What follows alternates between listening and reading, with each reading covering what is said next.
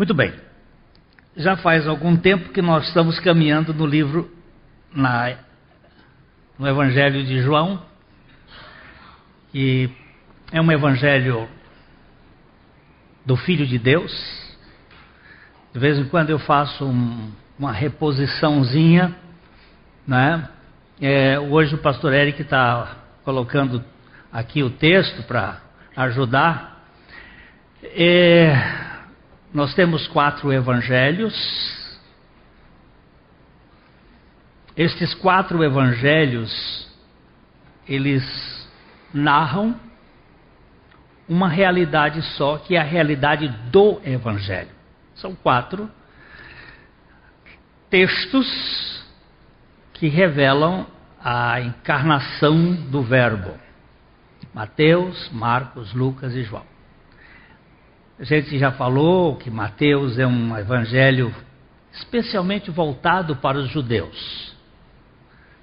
Marcos, o escritor tinha como a intenção evangelizar os romanos. Lucas tinha como objetivo chegar ao coração dos gregos. Enquanto que João ele tem um, uma visão geral. É um evangelho que fala do Filho de Deus e na sua ação para o mundo. Cerca de 78 vezes aparece a palavra mundo no Evangelho de João. Então é um evangelho amplo. Nós temos caminhado aqui com a visão de que esse evangelho contém oito sinais dos sem números de sinais ou milagres que Jesus realizou.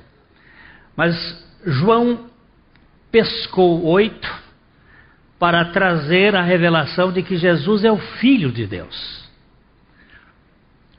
E como Filho de Deus, aquele que pode crer nele ser salvo. Então ele tem uma especificidade Sete sinais são antes da crucificação e um sinal depois da ressurreição. Esses sinais antes da ressurreição, eles são específicos, eles falam de algumas coisas. A palavra de Deus, a fé, a graça, a satisfação da nossa fome, depois a paz, a luz e a vida. Cada sinal tem uma palavra específica. Nós estamos no capítulo 5, onde fala do sinal que trata da graça. Jesus cura um paralítico que estava há 38 anos na fila do INSS da época esperando que alguém o curasse, levasse para aquele tanque de Betesda e ele fosse curado, mas ninguém se interessava por ele. E Jesus o vê, porque é a graça que nos acha. E ele vai lá e cura o homem, e aí gerou a primeira encrenca no, no ministério de Jesus. Porque a graça ela ofende o mérito. A graça é ofensiva ao ser humano. Porque o homem quer merecer as coisas que ele faz, ele quer receber as honras. E ali, quando Jesus cura aquele indigno paralítico, num sábado, isto fez o vulcão da religião se manifestar e começam então a querer apedrejá-lo, matá-lo, a discutir com ele. E ele então começa a explicar a sua missão. Nós temos caminhado muito devagarzinho, porque é aqui que está a, a rede que conecta o céu com a terra. Que faz com que as coisas de Deus se tornem é, compreensíveis ao nosso coração. Do versículo 19 até o final do capítulo, é uma explicação de Jesus do seu ministério. E a gente tem, já fomos do 19 até o 30, mas aí a gente vai de novo fazer uma, uma passada por ele. Eu não, não tenho pressa. A única pressa que de, de fato eu tenho é que Jesus volte logo. Quando eu estava vendo, eu não tenho visto mais televisão, passei agora uns dias muito sem ver nada, mas eu cheguei na quarta-feira, na quinta-feira eu fui ver alguma coisa e vi que o Rio de Janeiro estava sob intervenção militar. A gente vê que não é só o Brasil, mas o mundo está anarquizado. Há, um, há uma, uma avalanche de acontecimentos sendo promovidos por grandes empresas mundiais para a desordem, para o caos. Mas o Brasil está num, numa coisa terrível e o Rio de Janeiro. E eu hoje estava me lembrando, eu cheguei no Rio de Janeiro em 1963. Aquilo era quase paradisíaco. Eu morei na Tijuca e eu saía do Maracanã com um rádio Toshiba, aqueles radinhos de pilha, assist, ouvindo os comentários do jogo de futebol do tricolor, evidentemente, e vinha ouvindo aqueles comentários do João Saldanha, da, do Maracanã até minha casa, uns 3 quilômetros, andava a pé, 11 horas da noite Nunca tive uma abordagem, por qualquer que seja.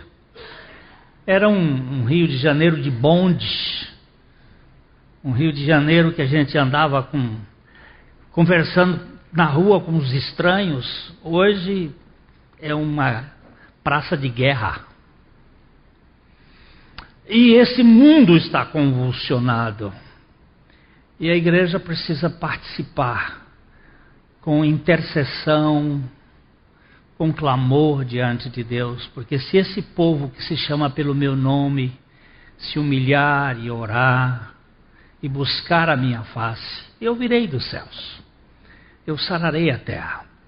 É muito interessante, eu vi agora nessa semana uma, um zap da dona Zica, Zica, lá da Mangueira, ela reclamando que tem três igrejas na Mangueira que está acabando com o samba. Ela fazendo uma certa maldição, dizendo que os, os Bíblias, inclusive o neto dela, que foi baterista e foi porta-bandeira, sei lá como é que é. É porta-bandeira? Mas porta-bandeira é mulher, né? É, é o, é o mestre Sala ele deixou de ser isto porque virou Bíblia. Ela reclamando. E eu estava tão alegre de ver que a palavra de Deus está operando para tirar o homem da, da escravatura, de um prazer carnal que em três ou quatro dias faz uma festa de bilhões, mas que traz tanta confusão. Depois nós temos aí uma plateia de crianças que vieram indevidamente e tantos outros abusos e nós precisamos interceder por esse país e clamar a Deus, porque nós temos um Deus que se interessa e ele nos colocou nisto. O povo dele. Mas eu sou um pequenininho, eu não posso fazer nada. Pode sim. Elias também era um pequenininho e tinha uma Jezabel poderosa. E ele orou e Deus operou. Então eu queria, nesse início, pedir que você não ficasse só impressionado com tudo isto que está acontecendo, mas que você olhasse para o trono da graça e clamasse ao Senhor: Tem misericórdia do nosso país. Então, nós temos aqui Jesus dando, e esse é um ponto que a gente vai parar um pouquinho ali. Vamos ver o verso 19, verso, até o verso 30 e depois a gente vai andar. Então lhes falou Jesus: Em verdade, em verdade vos digo, que o filho nada pode fazer de si mesmo, senão somente aquilo que vir fazer o Pai. Porque tudo que este fizer, o filho também semelhantemente o faz. Porque o Pai ama o filho e lhe mostra tudo o que faz, e maiores obras do que estas lhe mostrará, para que vos maravilheis. Pois assim como o Pai ressuscita e vivifica os mortos, assim também o Filho vivifica aqueles a quem quer. E o Pai a ninguém julga, mas ao Filho confiou todo o julgamento, a fim de que todos honrem o Filho do modo por que honram o Pai. Quem não honra o Filho, não honra o Pai que o enviou. Em verdade, em verdade vos digo: quem ouve a minha palavra e crê naquele que me enviou, tem a vida eterna, não entra em juízo, mas passa da morte para a vida. Não, em... pa... passou. Passou. Em verdade, em verdade vos digo que vem a hora e já chegou em que os mortos ouvirão a voz do Filho de Deus, e os que a ouvirem viverão. Porque assim como o Pai tem vida em si mesmo, também concedeu ao Filho ter vida em si mesmo, e lhe deu autoridade para julgar, porque é o Filho do homem. Não vos maravilheis disto, porque vem a hora em que todos os que se acham nos túmulos ouvirão a sua voz e sairão, os que tiverem feito o bem para a ressurreição da vida, e os que tiverem praticado o mal para a ressurreição do juízo. Eu nada posso fazer de mim mesmo, na forma porque ouço, julgo. O meu juízo é justo, porque não procuro a minha própria vontade, e sim a daquele que me enviou. Eu tenho certeza que é isso mesmo, Pai. A tua vontade, não a nossa vontade. Eu queria comparar aqui o verso 19 com o verso 30. O verso 19 ele diz que Em verdade, em verdade vos digo que o filho nada pode fazer de si mesmo, senão somente aquilo que vir fazer o Pai. Porque tudo o que este fizer, o filho também semelhantemente o faz. É Jesus dizendo que ele era impotente por si mesmo. E o verso 30, ele vai dizer: Eu nada posso fazer de mim mesmo. Na forma por que ouço, julgo.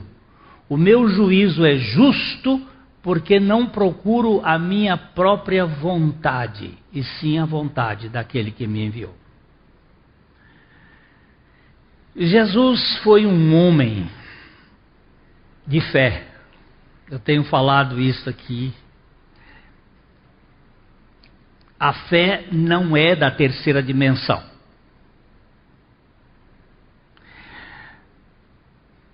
Nili est intellectus quod non fuero primus incenso. Isso é lembrança dos tempos de escola. Nada existe no nosso intelecto que não tenha passado primeiro pelos sentidos. Eu só posso pensar e raciocinar a partir de três dimensões: comprimento, altura e largura. Essas são as categorias do mundo racional. Intermediado, intermediado pelo tempo e espaço. Fora disto, eu não sei pensar. Eu não posso pensar numa coisa que não existe. E tudo que existe teve um começo. O tempo delimita a existência e o espaço. Mas Deus, ele é atemporal. Ele não ocupa lugar no espaço. Então eu não posso pensar em Deus. Por isso que ele diz no primeiro uh, no segundo mandamento, não farás para ti imagem de escultura, nem do que há em cima no céu, nem embaixo na terra, nem nas águas debaixo da terra, porque Deus não pode ser definido. A palavra definir significa por limite. Não dá para definir Deus. E a realidade de Deus, ela extrapola. E não dá para explicar. A fé é um elemento que transcende a realidade física. A fé não é algo da nossa dimensão aqui. Às vezes a gente ouve as pessoas dizendo: vou fazer uma fezinha para jogar na, por exemplo, na, na loteria. Fezinha. Isto é, leis de probabilidade. Qual é a probabilidade que o camarada tem de ganhar a, a mega cena do final de ano? tem uma probabilidade. Então ele chama isso de fezinha. É, nós usamos a palavra fé de uma maneira muito imprópria para dar credibilidade a certas coisas. Na verdade, nós deveríamos usar a palavra acreditar, que é dar crédito a. Mas crer não significa isto. Jesus foi um homem de fé, ele disse, vamos voltar para o 19, depois a gente volta para o 30. Ele disse no 19 que o filho nada pode fazer de si mesmo, senão somente aquilo que vir o pai fazer. Mas como é que ele vê o pai fazer se o pai está numa dimensão fora da terceira dimensão. Como é que ele vê esta coisa que está além?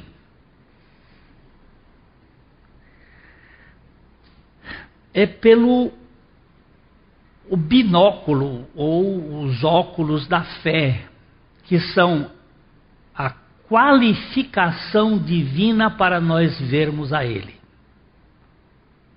Vamos verificar a definição de fé, inicialmente bem conhecida de todos nós, que é Hebreus capítulo 11, versículo 1. Hebreus 11, 1 define o que é fé. Ela põe assim um, uma limitação na palavra, mas é, é, é pouco. Ora. Ora, a fé é a certeza das coisas que se esperam, a convicção de fatos que se não veem. Agora, se você entender a palavra esperar, aquilo que se vê não se espera.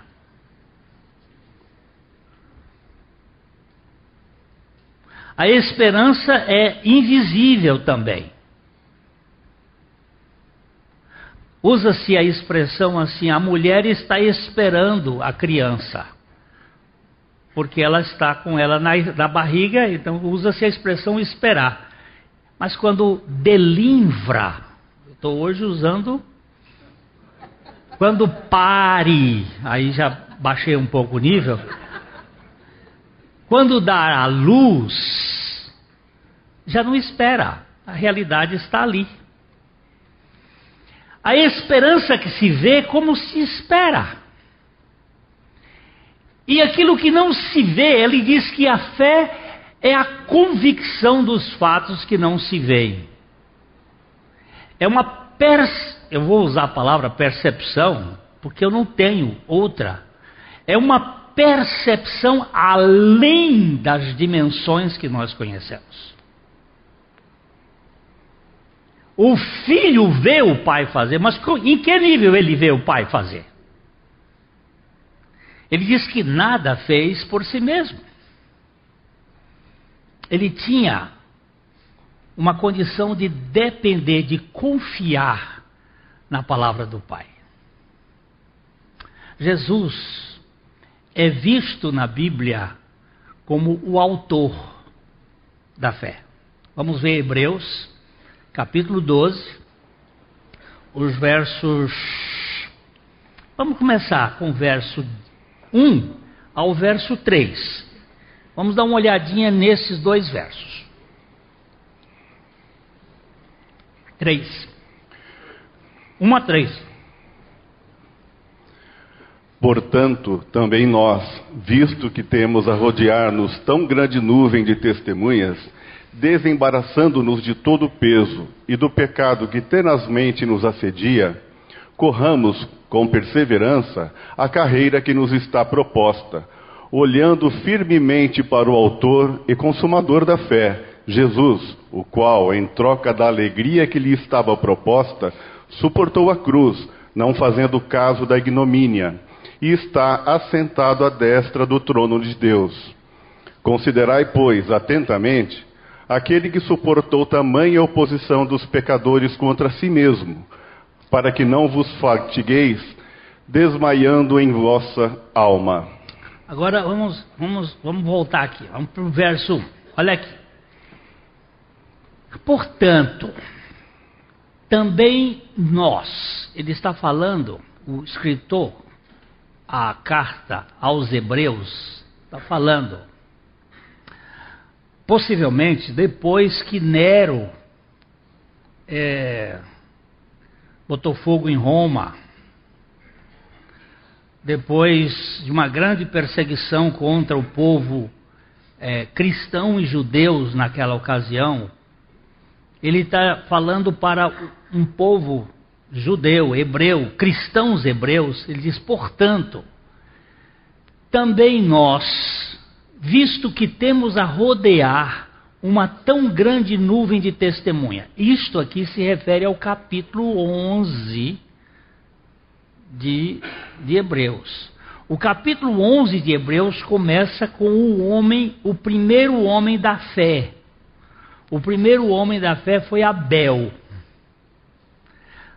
E Abel, ele passa por Enoque, por Noé, depois pega Abraão, pega Isaac, pega Jacó, pega José, vem andando, passa por Moisés, passa por uma série de profetas, e ele diz assim: Nós temos a rodear-nos uma tão grande nuvem de testemunha que enxergava essa, essa grande nuvem de pessoas que enxergavam com uma ótica diferente da nossa. Eles não enxergavam em três dimensões. Eles enxergavam numa dimensão além. E ele aqui está dizendo que nós temos a rodear-nos uma tão grande nuvem de testemunha, e ele diz: desembaraçando-nos do peso do pecado. Ele não disse do peso dos pecados, mas sim do peso do pecado, que tenazmente nos assedia. Corramos com perseverança a carreira que nos está proposta. Aí nós temos que procurar que é pecado. O que, que é pecado? E não pecados. Porque os pecados são fruto ou frutos do pecado. Mas o que é o pecado? Aí nós temos que ir para João, o Evangelho de João, capítulo 16, versículos 8 e 9. João 16, 8 e 9. Quando ele vier, convencerá o mundo do pecado, da justiça e do juízo. Do pecado, porque não creem em mim. Aí é Jesus explicando quando ele vier, quando o Espírito Santo vier, ele convencerá o mundo do pecado. Ele vai convencer judeu e gentio. Ele vai convencer a humanidade do que é pecado. O que, que é pecado? Ele vai definir o pecado. Ele diz: do pecado, porque não crê em mim. Como é que eu vou olhar para Jesus de Nazaré, um mero carpinteiro, da cidadezinha de Nazaré, e olhar para ele e dizer assim: Tu és o Cristo? Ah. Isto não acontece de modo natural. Não dava para enxergar. Tanto é que os judeus da época disseram assim: não é este o filho do José e da Maria? Não é este o carpinteiro? Para enxergar isto, só por revelação. Vamos dar uma olhadinha em Mateus capítulo 16. Uh, ah, deixa eu ver onde é que está isto. Vamos começar aqui com 13. Indo Jesus para os lados de Cesareia de Filipe, perguntou a seus discípulos: Quem diz o povo ser o filho do homem? Ele está fazendo uma pergunta. Ele foi para Cesareia. Cesareia de Filipos é uma região onde Filipe aqui era um tetarca Cesareia está no norte de Israel, na cabeceira do rio Jordão. Ali está uma região que hoje é chamada de Bânia. Ali havia um templo à deusa Pan. Ali havia um, uma pan, um pandemônio. Havia uma cultura. E Jesus procurou este lugar onde estava o templo da universalidade da idolatria. E ele chega lá e pergunta: o é, que, que vocês ouviram falar a respeito do filho do homem? E aí o verso. E eles responderam: uns dizem João Batista, outros Elias e outros Jeremias ou algum dos profetas. A opinião que eles escolheram é que Jesus não passava de um profeta. Um profeta semelhante a João Batista, semelhante a Elias, semelhante a Jeremias, e aí temos que ver as características, porque eles viam isso, Elias talvez porque fosse o homem dos primeiros milagres, João, uh, João Batista não fez nenhum milagre, mas foi o, o homem que, que uh, abriu o caminho, ou então ali o, o, o Jeremias, o profeta chorão, o profeta que, que combatia eles estavam achando que fosse alguma coisa assim. Aí ele faz pergunta para os discípulos. Mas vós, continuou ele, quem dizeis que eu sou? Respondendo Simão Pedro disse: Tu és o Cristo, o Filho do Deus vivo. Agora Jesus, Pedro olhou para Jesus e enxergou que Jesus era o Cristo. Ele viu que Jesus era o Cristo, mas Jesus vai dizer que isso não foi capacidade dele. Isso não foi ele que descobriu. Veja que o verso seguinte ele diz: Então Jesus lhe afirmou: Bem-aventurado és, Simão Barjonas, porque não foi carne e sangue que tu revelaram, mas meu Pai que está nos céus. Você viu a palavra revelar? Revelar é mostrar aquilo que está velado. E ele está dizendo assim: foi meu Pai quem tu revelou. Não foi você que descobriu. Porque a fé, nós não conseguimos descobri-la.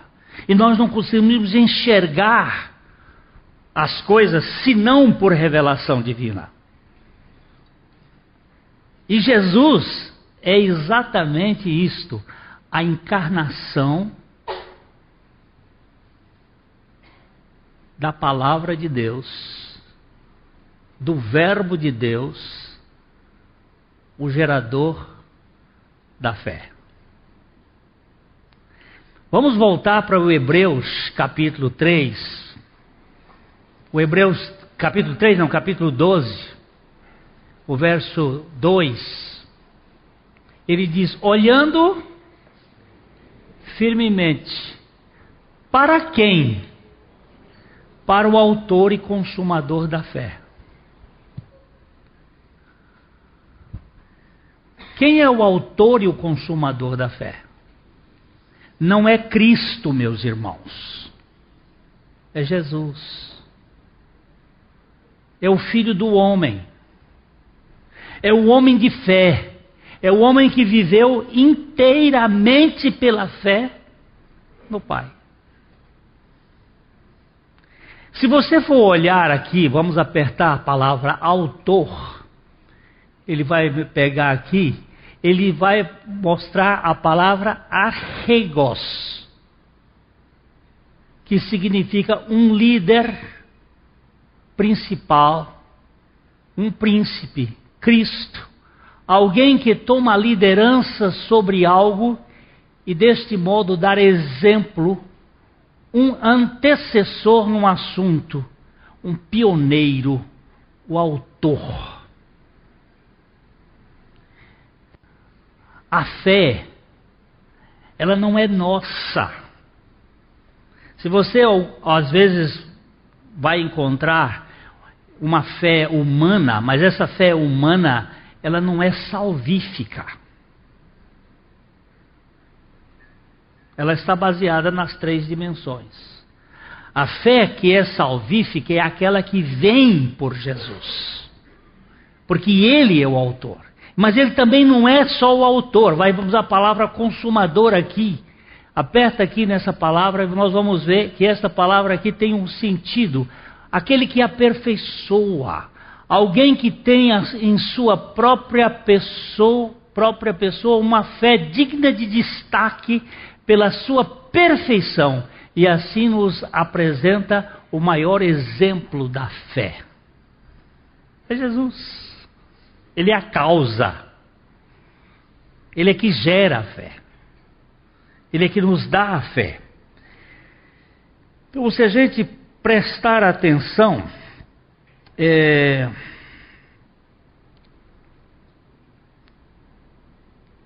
desculpa aqui. A fé vem por meio de Jesus. Ele é o autor, ele é o consumador, e a fé vem. Eu escrevi um artiguinho na madrugada do dia 5 para 6, depois do, do, da crise da, da minha filha, é onde eu termino dizendo: Eu vi o sol à meia-noite. Eu vi o sol nascer à meia-noite. Eu vi a ressurreição nas trevas profundas da noite. Logo depois que atravessei o rio Tibagi, depois de Sertanópolis, vindo, dirigindo, que eu disse aqui, com o pé de Barrichello, mas o espírito de Ayrton Senna, com cuidado da estrada, mas com. Eu estava lá já no hospital. Eu vi o Senhor da ressurreição agir no parto da minha filha. Você viu como? Não com estes olhos que a terra há de comê-los, não com a percepção da mente, mas por uma revelação do Espírito de Deus. Quando eu clamei, dizendo: Ó oh, tu que estiveste no seio da morte pelas garras da morte, tu que conheces a morte de frente. E eu tinha que ter cuidado porque minha esposa chorava aos cântaros ali do lado.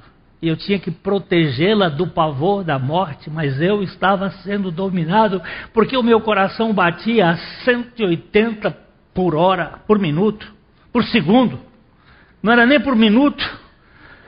Pum, pum, pum, pum. Eu estou no controle da vida, meu filho. Eu sou o Senhor.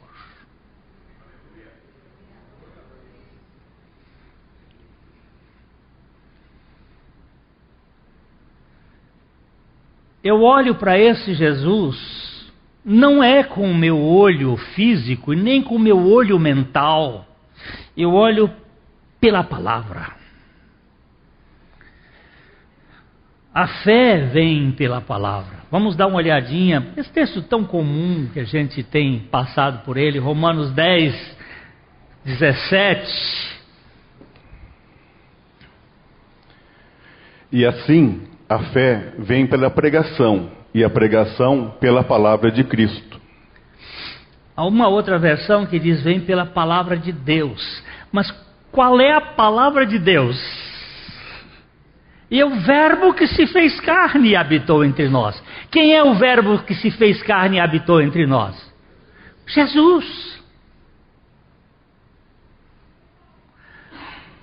Eu gosto muito quando C.S. Lewis, aquele escritor famoso inglês, as Crônicas de Nárnia, ele diz assim: O sol me dá luz para eu ver o sol. O sol me dá luz para eu ver o sol. Assim como a palavra de Deus me dá fé para eu crer na palavra de Deus. Sem o sol, sem a luz do sol, eu não vejo o sol. E sem a fé que vem pela palavra de Deus, eu não posso crer na palavra de Deus. E Jesus é o autor desta fé porque ele é a palavra.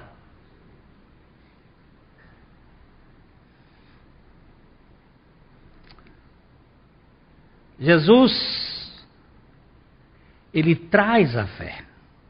Eu gosto desse texto, já, nós já vimos aqui uma outra vez, Atos capítulo 3, versículo 16. É um, um texto bem interessante, ó. Atos 3, 16. Pela fé em o nome de Jesus, é que esse mesmo nome fortaleceu a este homem que agora vedes e reconheceis Sim, a fé que vem por meio de Jesus deu a este saúde perfeita na presença de todos nós. O homem estava lá aleijado, paralítico, pedindo esmola. Pedro ia entrando na porta formosa do templo. O homem pede a Pedro, Pedro e João estavam entrando ali, diz, dá uma esmolinha, senhor. Pedro bateu a mão na calça. Sou, não trouxe hoje a carteira. Não tenho nem prata nem ouro, mas tenho. O que tenho te dou. O que você tem? Em nome de Jesus, o Nazareno, levanta e anda. Presta atenção. Em nome de Jesus, o Nazareno, levanta e anda. pulou e saiu gritando. E o povo todo corre para Pedro. E olham para Pedro. E ele diz: O que, é que vocês estão fazendo olhando para mim? Não tem nada a ver com isto. Baixa aqui o texto, quer ver? Baixa o texto. Pode baixar um pouquinho mais. Ah, agora sobe. Ó, Apegando-se ele a Pedro e a João, todo o povo correu atônito para junto deles no pórtico chamado de Salomão. À vista disto, Pedro se dirigiu ao povo dizendo: Israelitas, por que vos maravilhais disto? Ou por que fitais os olhos em nós, como se pelo nosso próprio poder ou piedade tivéssemos feito andar? Por que, que vocês estão olhando para nós? E aí ele vai um pouco mais dizendo: o Deus de Abraão, de Isaac de Jacó, o Deus dos nossos pais, glorificou o seu servo Jesus, a quem vós traístes, negastes perante Pilatos, quando este havia decidido soltá-lo. Vós, porém, negaste o santo e o justo e pediste que vos concedesse um homicida. Dessarte mataste o autor da vida, a quem Deus ressuscitou dentre os mortos, do que somos testemunhas. Aí ele diz: pela fé em o nome de Jesus é que este mesmo nome fortaleceu a este homem que agora vedes e reconheceis. Sim, a fé que vem por meio de Jesus. Ele não diz por meio de Cristo. Ele está falando que Jesus foi o homem 100% de fé. Confiou inteiramente no Pai. Ele via as obras do Pai, mas via como? Via pela fé. E ele olhou aqui e diz: a fé que vem, deu a este saúde perfeita na presença de todos vós. Jesus é o autor da fé. Por isso ele não fez nada pela sua própria capacidade. Quando ele se esvaziou, eu vou voltando aqui. Quando ele se esvaziou da sua glória, ele ficou contido na encarnação. Ele era um homem 100% homem, ele era um Deus 100% Deus, mas ele era um Deus 100% Deus, totalmente dependente do Pai. Uma das coisas que me assusta é a encarnação. Eu vi agora é, duas netinhas, e aí uma já fez um mês ontem, ela já está começando a dar alguns sinais mas ainda é completamente fora da realidade. Ela não sabe nada, é analfabeta, é ignorante, é incapaz, é incompetente, é tudo. Mas a palavra, o leite vai chegando e os estímulos vão chegando e eles vão começando a reagir. Daqui a pouco tem uma alma aí grossa, gorda, e vai se manifestar. Nós, quando cremos, somos também incapazes. E a vida cristã é uma vida de caminhar para a total dependência nossa de Deus. Jesus é, viveu completamente dependendo do Pai. E nós, quando somos regenerados, somos regenerados para ser feitos completamente dependentes de Deus. Eu quero ainda ler um, um texto aqui que está em é, Gálatas 3. Vamos ler os versos 23 a 29. Mas, antes que viesse a fé, estávamos sob a tutela da lei e nela encerrados, para essa fé que, de futuro, haveria de revelar-se. Espera bem, o apóstolo Paulo, escrevendo aos crentes da Galácia, ele está falando para um povo que tinha formação judaica, que antes que viesse a fé,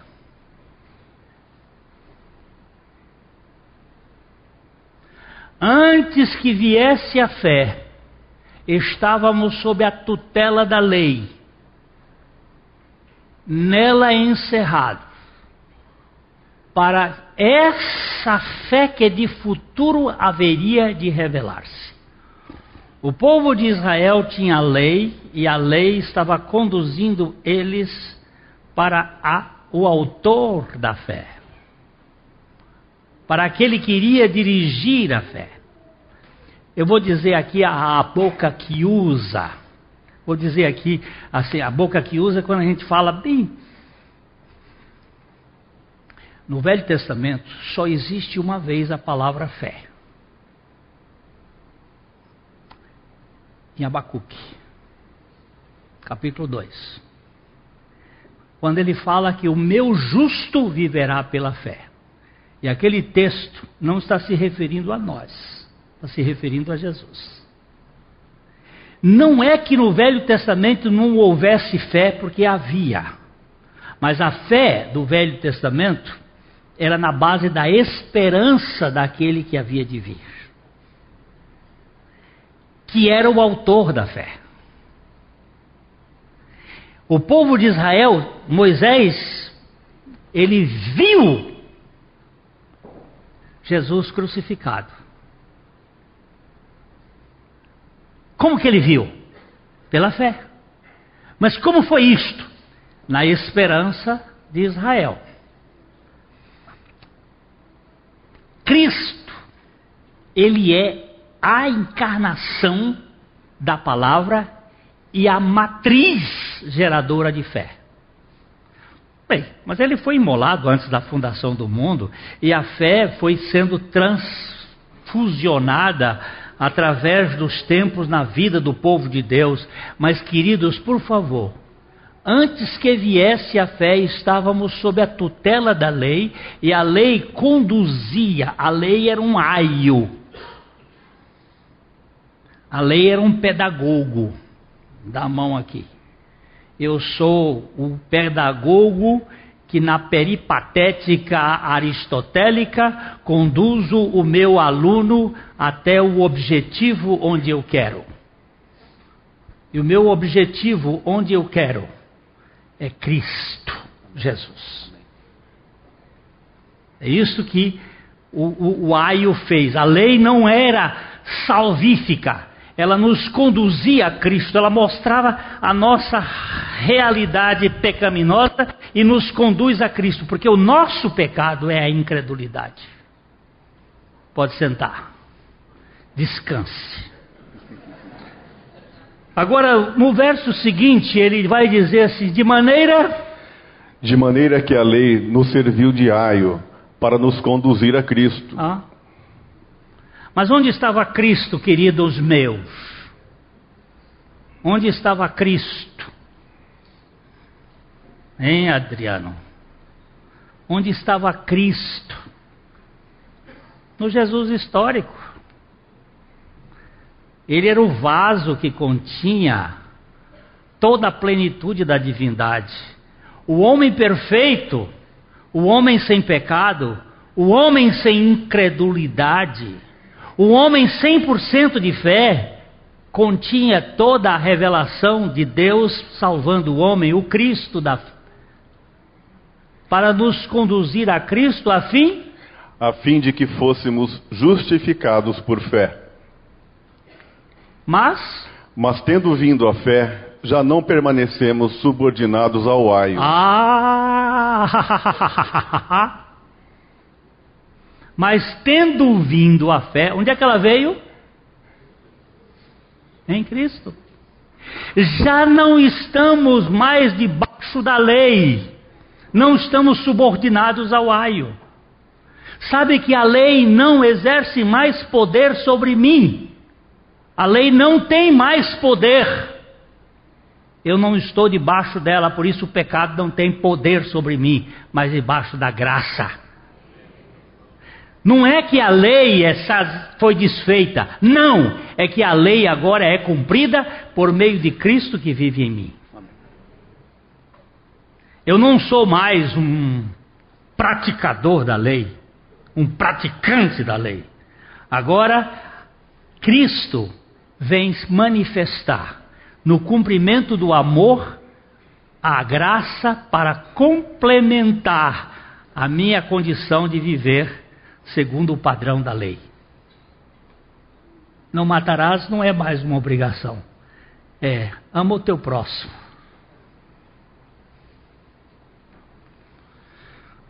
Eu tenho instintos carnais. Eu recebi uma cantada uma vez de uma moça. E ela disse para mim que gostaria de sair comigo. Eu disse para ela, minha filha, eu também gostaria, mas não posso. Não posso, não porque não possa.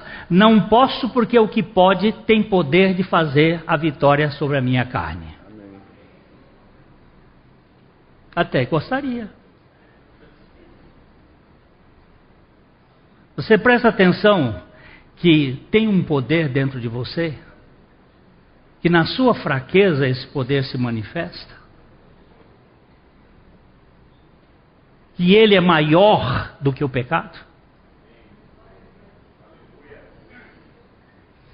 Você tem consciência disto? Pois é isso aqui, a lei não tem mais domínio. Pois todos vós sois filhos de Deus, mediante a fé em Cristo Jesus. Vamos, vamos ler primeiro de novo aqui, ó. Mas, tendo vindo a fé, já não permanecemos subordinados ao aio. Pois, agora. Pois todos vós sois filhos de Deus, mediante a fé em Cristo Jesus. Por favor, Agora preste atenção os termos, porque biblicamente, eu sei que algumas traduções já mudaram o negócio, mas alguns textos mais antigos eh, vai, vão dando um problema, mas eu sou da, da escola do Dr. Reinaldo Purim, em que ele foi muito enfático de mostrar Cristo, Jesus, é o Deus que se fez carne. Cristo é Deus. Jesus é homem. Cristo Jesus é a encarnação de Deus. Jesus Cristo é o homem exaltado. Jesus Cristo é o homem que ressuscitou e está na destra de Deus.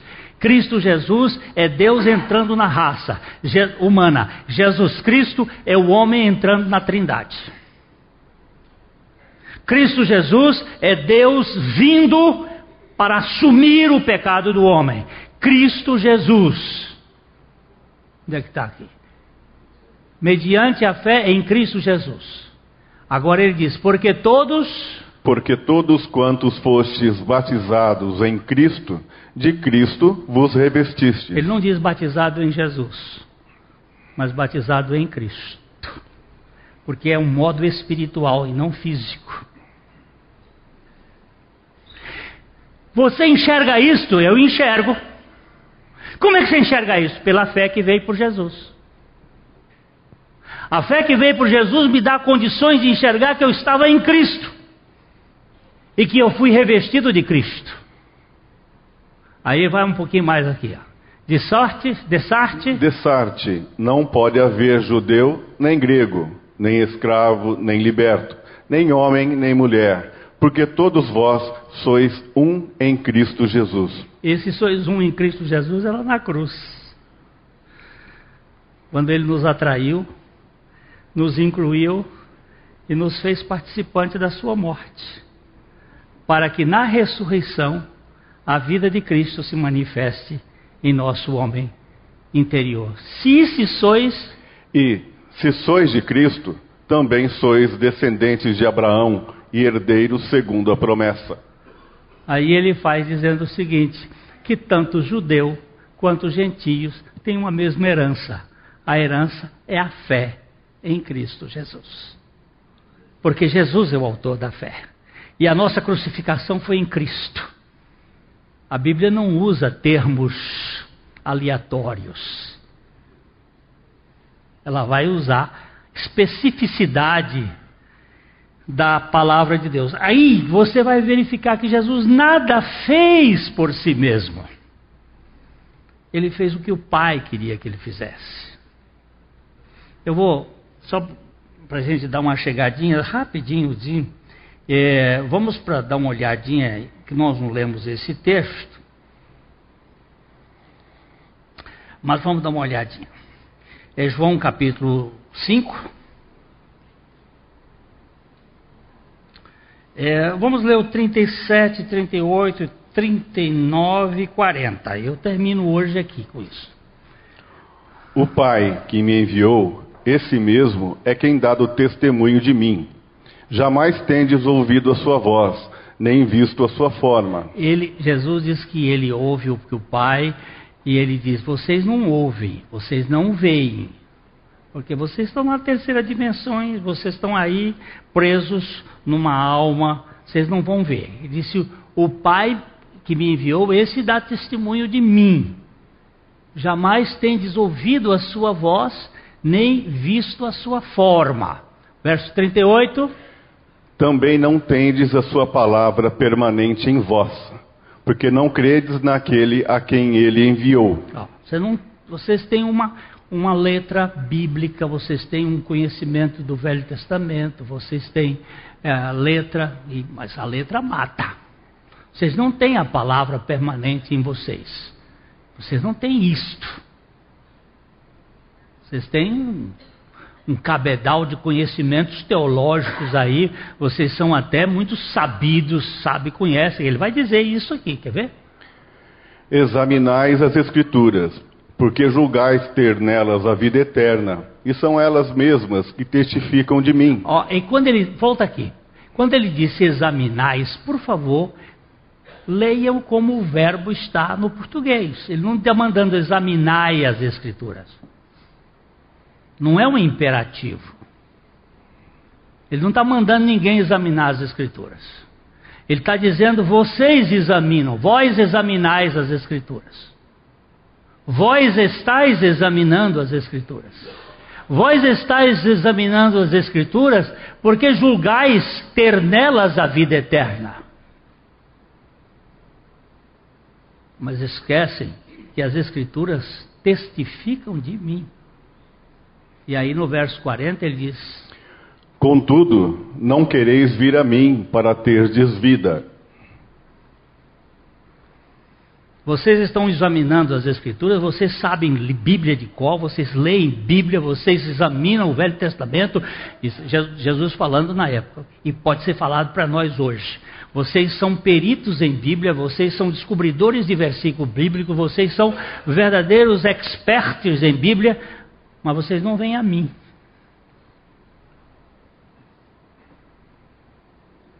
A vida não está na Bíblia, a vida está numa pessoa. Contudo, não quereis vir a mim para terdes vida. Onde é que está a vida? Está em Jesus. Agora preste atenção: a fé está nele, a vida está nele. Ele nos dá a vida para nós crermos nele. Ele nos dá fé para andarmos pela sua vida. É tudo dele, por meio dele e para ele. Portanto, glória somente a ele. Agora, isto não pode ser adquirido por estudo. Isso tem que ser recebido pela graça. Eu vou ia terminar, mas o Espírito trouxe aqui. Efésios capítulo 2, vamos ler o 8 e o 9. Até pode ler o 10 também, que é bom. É bom também. Porque pela graça sois salvos, mediante a fé. E isto não vem de vós, é dom de Deus. Não de obras, para que ninguém se glorie. Pois somos feitura dele, criados em Cristo Jesus para boas obras as quais Deus de antemão preparou para que andássemos nelas. Ei, texto maravilhoso, não é? Olha só esse oito. Porque pela graça. Vamos, vamos contemporaneizar. Vocês estão sendo salvos mediante a fé. Porém, esta fé não vem de vocês, é uma dádiva divina. Também não vem das suas obras para que ninguém se vanglorie. Pois nós somos.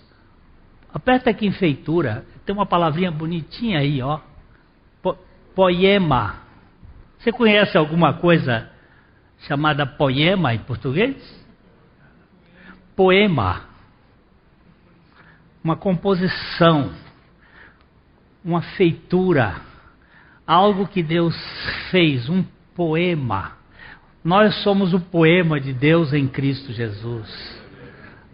Criados em Cristo Jesus para as boas obras. Você nunca, e se você me achar, eu vou ficar muito decepcionado pelas minhas leituras. Você nunca vai achar a palavra boas obras sem a obra de Deus na sua vida. Você vai encontrar obras de justiça, obras da carne, obras de tudo quanto é jeito. Mas boas obras só aparecem mediante Jesus Cristo. Porque Ele está em mim. E Ele é bom. Ele vai produzir o bem das boas obras em minha vida e na sua vida.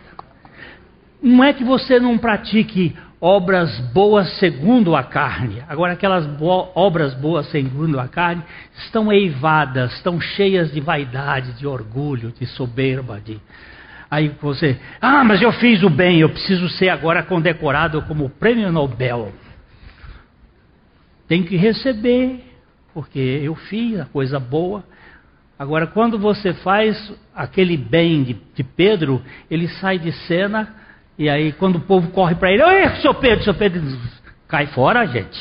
Não tem nada a ver com isso. A fé que vem no nome de Jesus deu essa condição a este homem. E você sai de férias para as Bahamas. Vai passear nas praias que eu nunca fui, mas que são lindas. O que você foi fazer lá? Fui aliviar minhas costas de que Deus realizou uma obra por meu intermédio, mas eu não tenho nada a ver com isto. Isso é dele, por ele e para ele.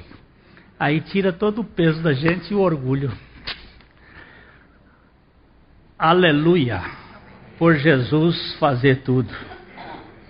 E não deixar nada para nós. Aí os emburrados, os cheios de si, saem tudo zangado. Porque não deixou uma parte para mim? Então, boa viagem. Lá você vai se lembrar do Lázaro. E vai dizer: manda alguém para molhar a monta, ponta do meu dedo.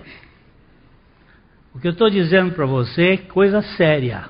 Se você não nascer de novo, o tacho é quente.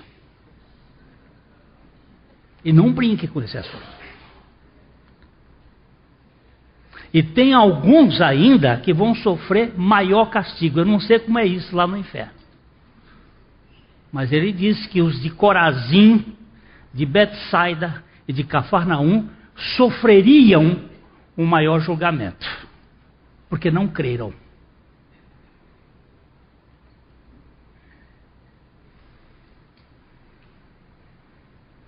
Ah, mas Deus é bonzinho. Deus é brasileiro. Ele é não só brasileiro, também grego, judeu. Ele é Deus de todos, mas ele é pai dos seus filhos. E você não. Eu estou fazendo isso aqui porque um irmão me exortou sexta-feira. E fez uma exortação, dizendo: Pastor, o senhor precisa falar algumas coisas sérias para a igreja tem uma turma levando a coisa no banho-maria. Achando que não está, não é assim. Então, em obediência a esse irmão que não está aqui hoje, mas a mulher dele está, ela está escutando. Eu estou fazendo essa exortação. Você tome sério a palavra de Deus.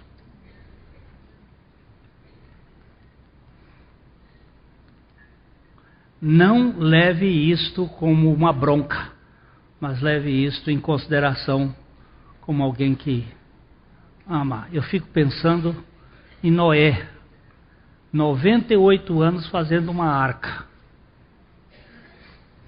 Nunca tinha chovido na face da terra. E ele fazendo uma arca e dizendo: gente, vem um julgamento aí. Deus vai destruir a humanidade. Hum. Ninguém deu crédito, nem o avô dele, o Matusalém. Ele morreu no ano do dilúvio. Por isso que eu acho que ele morreu afogado. Ele não creu no, no neto que pregava a justiça. Mas eu não estou pregando a justiça. Eu estou pregando a graça. E você leve em consideração e diga, Senhor, tem misericórdia de mim. Me dá a fé que vem pelo Senhor.